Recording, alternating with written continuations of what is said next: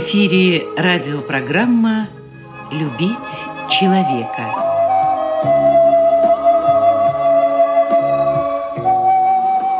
У микрофона автор и ведущий радиопрограммы писатель Константин Антишин.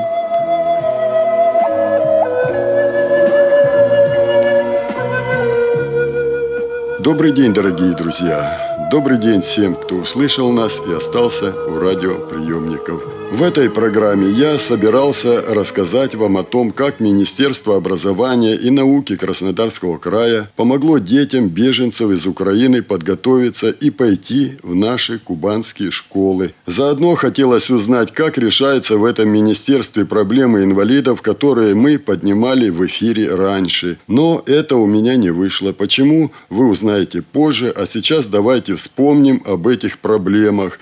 И сделает это председатель Краснодарского Краснодарской краевой организации Всероссийского общества слепых Юрий Серафимович Третьяк.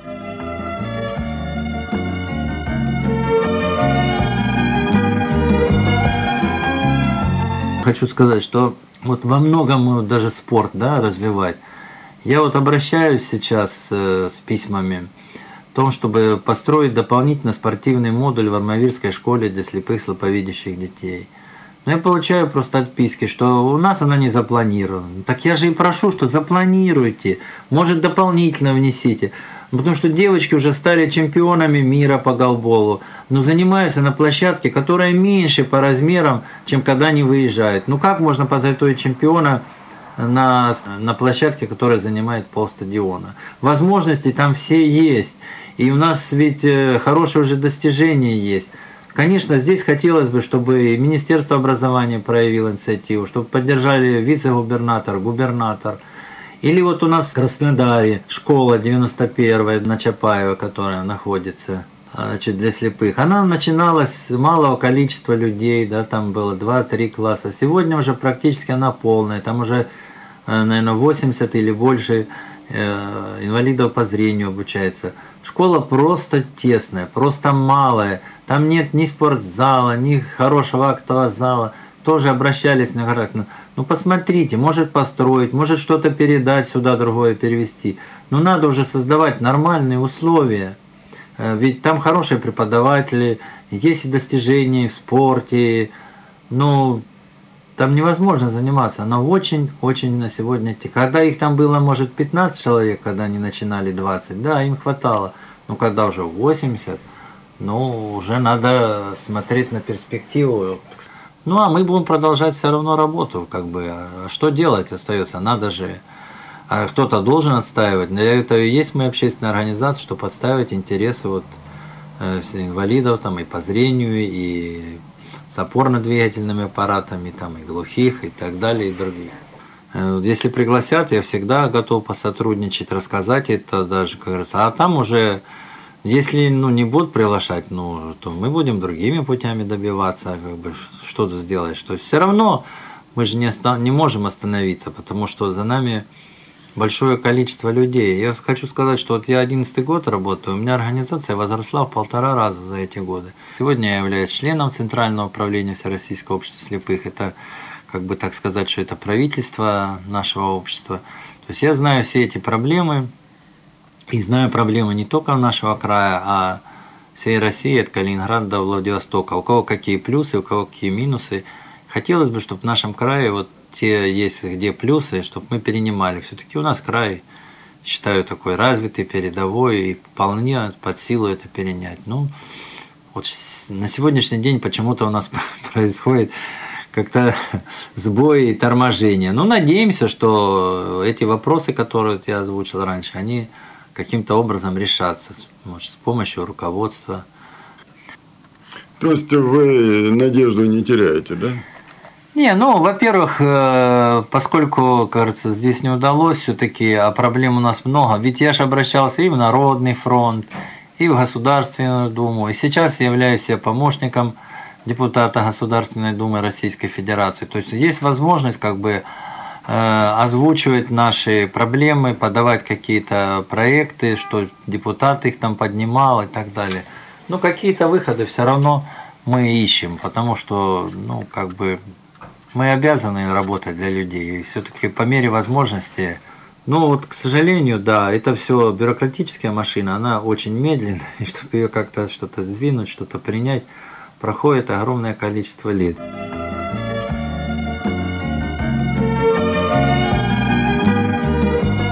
Да, печально слушать то, о чем рассказал Юрий Серафимович Третьяк. Но еще более печально то, что это интервью я записывал ровно год назад. То есть и о девочках из Армавирской школы, которые уже стали чемпионами мира, но не имеют возможности тренироваться на нормальной площадке, и о слепых детях, которые учатся в переполненной до отказа школе, мы говорили в прошлом году. И не только говорили – Юрий Серафимович Третьяк обращался в различные инстанции Краснодарского края, которые должны были этим заниматься. Прошел год, и я решил узнать в Министерстве образования и науки, как этот вопрос решается. Дозвонился до первого заместителя министра, напомнил о проблеме и даже услышал по телефону, что есть положительный результат – Естественно, что я попросил рассказать об этом в эфире, и мне не отказали. Просто сказали, чтобы позвонил завтра для уточнения времени интервью. И, конечно же, я позвонил завтра.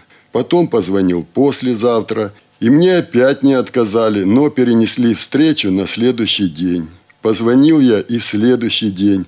Теперь уже не заместитель министра, а секретарь сказала, что первый заместитель министра сейчас на мероприятии, а кто-то другой на этот вопрос отвечать не уполномочен. Через два часа оказалось, что замминистра уже на другом мероприятии, потом еще на каком-то, и так целую неделю. То есть мне никто не отказал и говорили со мной вежливо, но встреча так и не состоялась. Почему не состоялась, я так и не понял. Но я понял другое, а именно то, что в этом министерстве времени для инвалидов нет.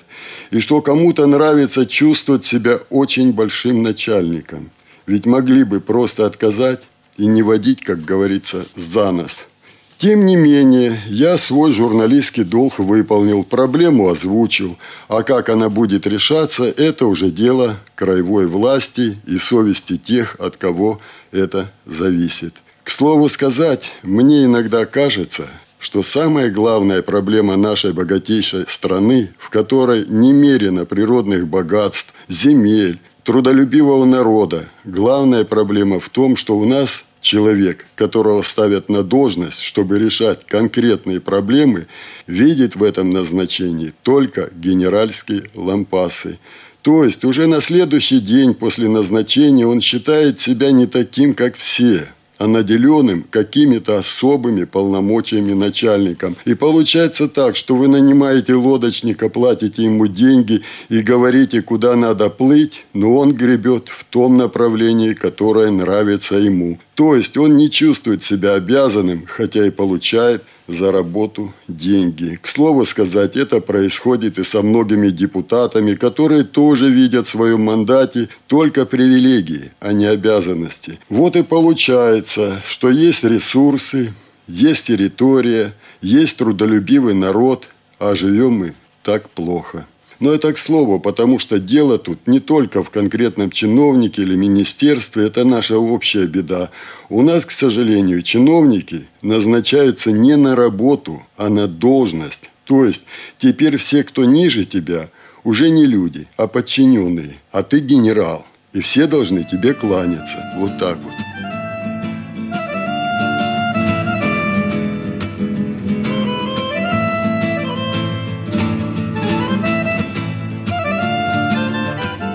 И все же не все у нас так плохо. Даже чиновники и те бывают разные. Вы посмотрите, как откликнулась Россия на трагедию в Украине, как переживает наш народ за судьбу Новороссии, как относится к беженцам. И наша Кубань не исключение. Мы приняли десятки тысяч людей, накормили, приютили, нуждающимся дали одежду, желающим находим работу. То есть мы принимаем их не как беженцев, а как родственников, которые попали в беду. Но многие семьи приехали с детьми, которым 1 сентября надо было идти в школу. А это одежда, обувь, школьные принадлежности и многое другое. И все это нужно собрать сразу. Вот тут и выручает опыт. Например, еще 4 года назад для оказания дополнительной помощи малообеспеченным людям Министерство социального развития и семейной политики администрации Краснодарского края организовало акцию, которую назвали «Вторые руки». Тогда это помогло многим малоимущим жителям нашего края, а сейчас оказалось крайне востребованным для помощи беженцам из Украины. О том, как это работает, я поговорил с руководителем одного из таких центров Татьяной Васильевной Гилуненко.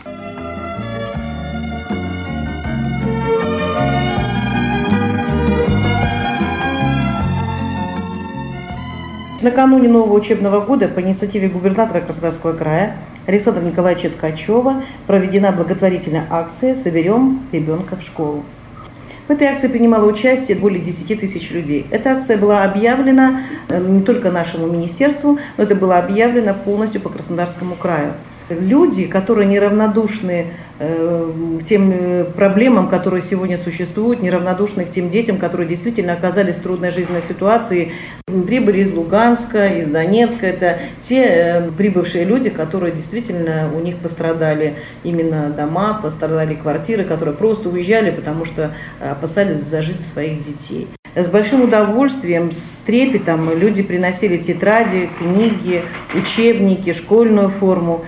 И поэтому нам более 6 тысяч детей, прибывших сюда, мы смогли им помочь непосредственно в первую очередь это мы собрали ранцы. Ранцы, в которые входил очень достаточно большой набор, перечень э, и тетради, и линейки, и ластики, и циркули, и все что угодно, вот все, что было по перечню, все было собиралось. Эти книги, учебники, тетради, они приносили в государственные учреждения, э, где у нас есть пункты «Вторые руки», отдавали тетрадки, отдавали учебники, где-то регистрировался каждый человек, что он принес, как он принес. Допустим, я как руководитель центра и каждый из коллег мы сами формировали, вот лично я купила 10 ранцев таких, потому что я понимаю, что мы должны быть первые вот в этой ситуации и показать пример всем остальным. Вторые руки, эта акция проходит у нас с 1 ноября 2010 года, э, где э, приносят гуманитарную помощь люди, то есть э, это в чистом, в прекрасном виде, игрушки, обувь, одежда, где люди, которые малоимущие, люди, которые попали в трудную жизненную ситуацию,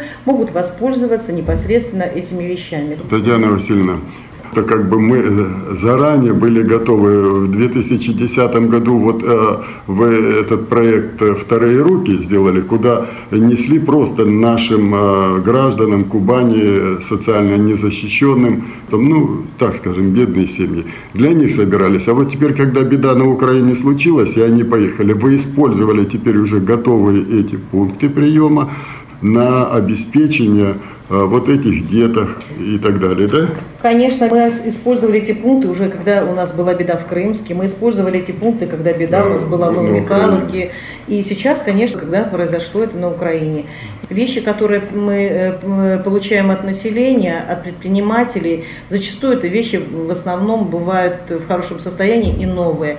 То есть как-то либо из моды вышли, либо, может быть, предприниматель закрывается, либо еще какие-то ситуации. Сегодня эта сеть очень развита. Сегодня с большим удовольствием приходят э, наши э, и горожане, и станичники, и каждый приносит в свой центр, где созданы вторые руки, эти вещи. Я, вы знаете, я каждое утро приезжаю и смотрю, когда люди уже перед открытием 8 часов уже стоят, и когда на вешалах аккуратно, чистенько, отутюжено находятся эти вещи, стоит эта обработанная обувь, стоят игрушки, книги стоят. Самое главное, наверное, знаете, что еще? Что есть определенные доски у каждого, на которых есть объявление «либо приму в дар, либо отдам в дар». Зачастую там у нас не такие большие помещения, чтобы можно было мебель, э, мебель размещать. Поэтому мы помогаем людям, которым нужна, допустим, какая-то мебель, а человек готов отдать, мы помогаем им вывести эту мебель, привезти им домой. Поэтому вот такие обращения были и непосредственно людей, которые приехали с Украины и мебель приобретали, и детские коляски приобретали. То есть как бы собрать детей в школу, это наша святая была обязанность каждого гражданина, независимо в какой то организации работаешь, но именно наше министерство социального развития, семейной политики, они были э, на передовой, потому что на самом деле было собрано 4236 комплектов из них 1617 комплектов было передано именно непосредственно гражданам, которые покинули территорию Украины. И самое, наверное, главное, что детки, которые нуждались, родители э, вот, э, приходили к нам, мы помогали приобретать им в школы сарафанчики девочкам, и бантики, и брючки мальчикам. То такой любовью мы относились к этой теме, потому что мы пропускали через себя, у каждого из нас есть дети, есть внуки, и мы понимаем, что мы, когда собираем первый класс малыша или же вообще в школу, это стоит больших затрат. То есть сегодня наши дети, которые, я не делю людей, прибывших с Украины или наши дети, это все наши дети сегодня, мы, конечно, помогли по мере возможности их собрать в школу.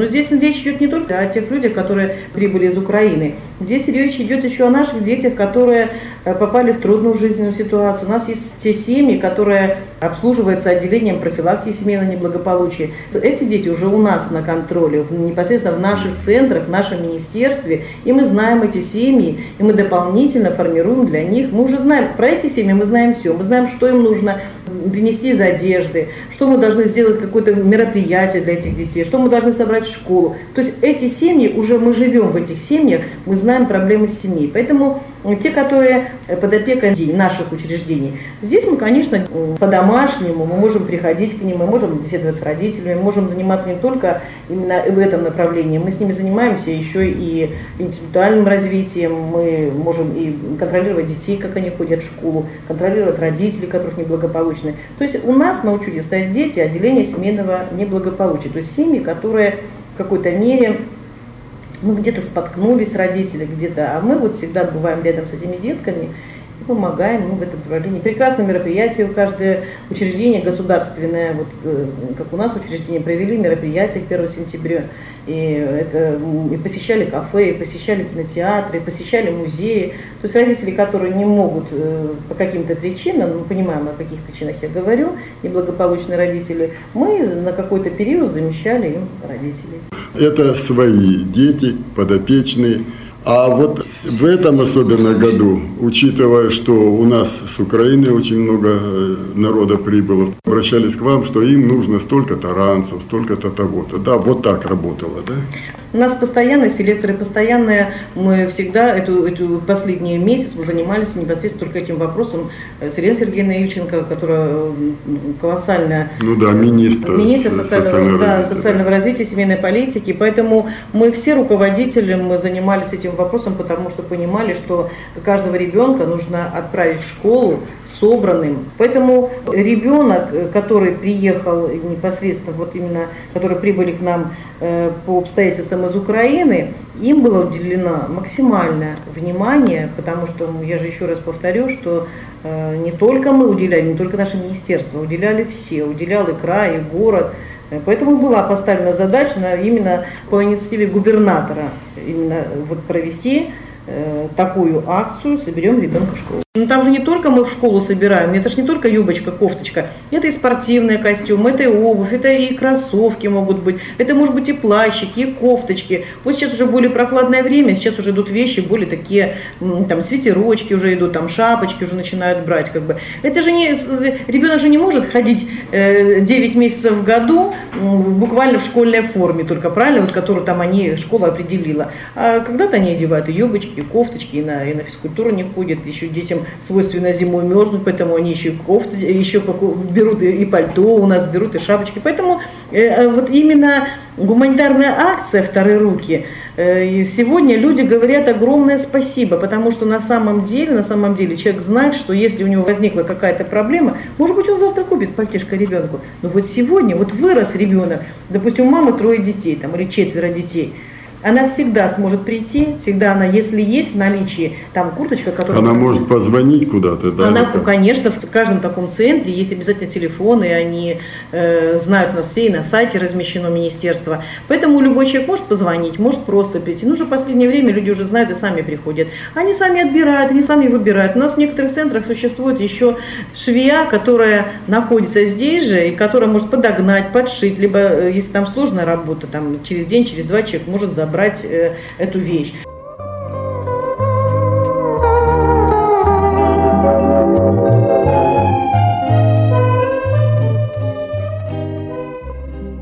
Если человек пришел взять вещь, значит, он попал в эту ситуацию, понимаете? Лично мое мнение так. Если человек пришел взять вещь, ему и так неудобно, что он пришел, понимаете?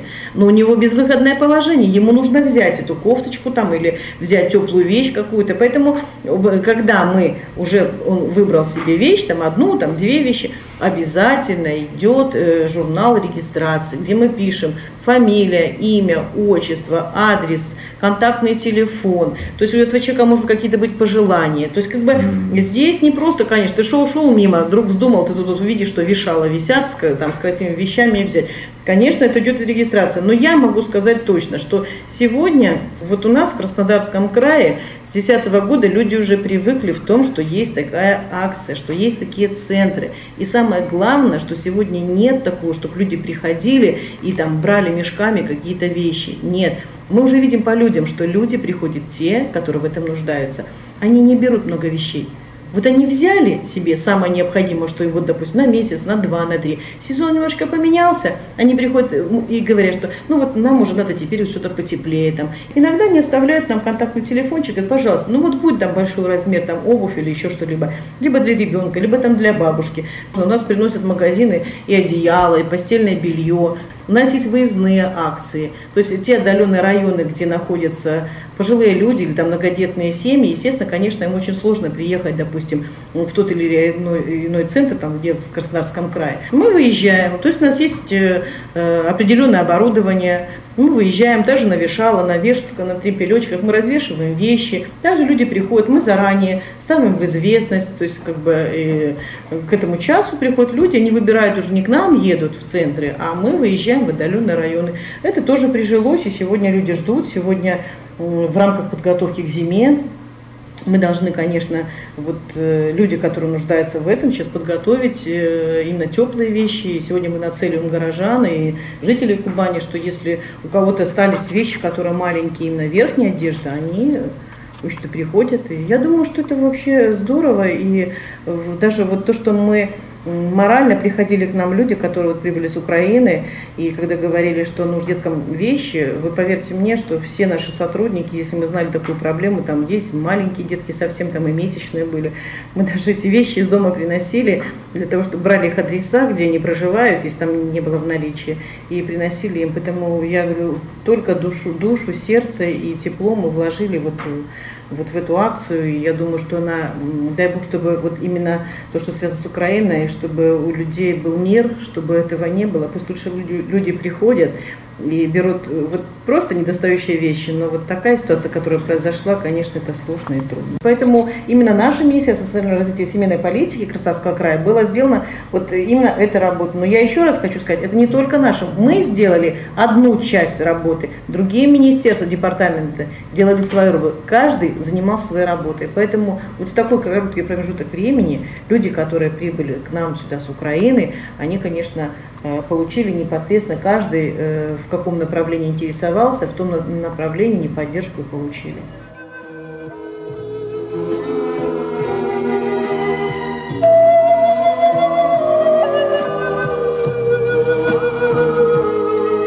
Радиопрограмму «Любить человека» подготовили и провели для вас, как и всегда, звукорежиссер Лев Семенов и автор программы Константин Антишин. До свидания.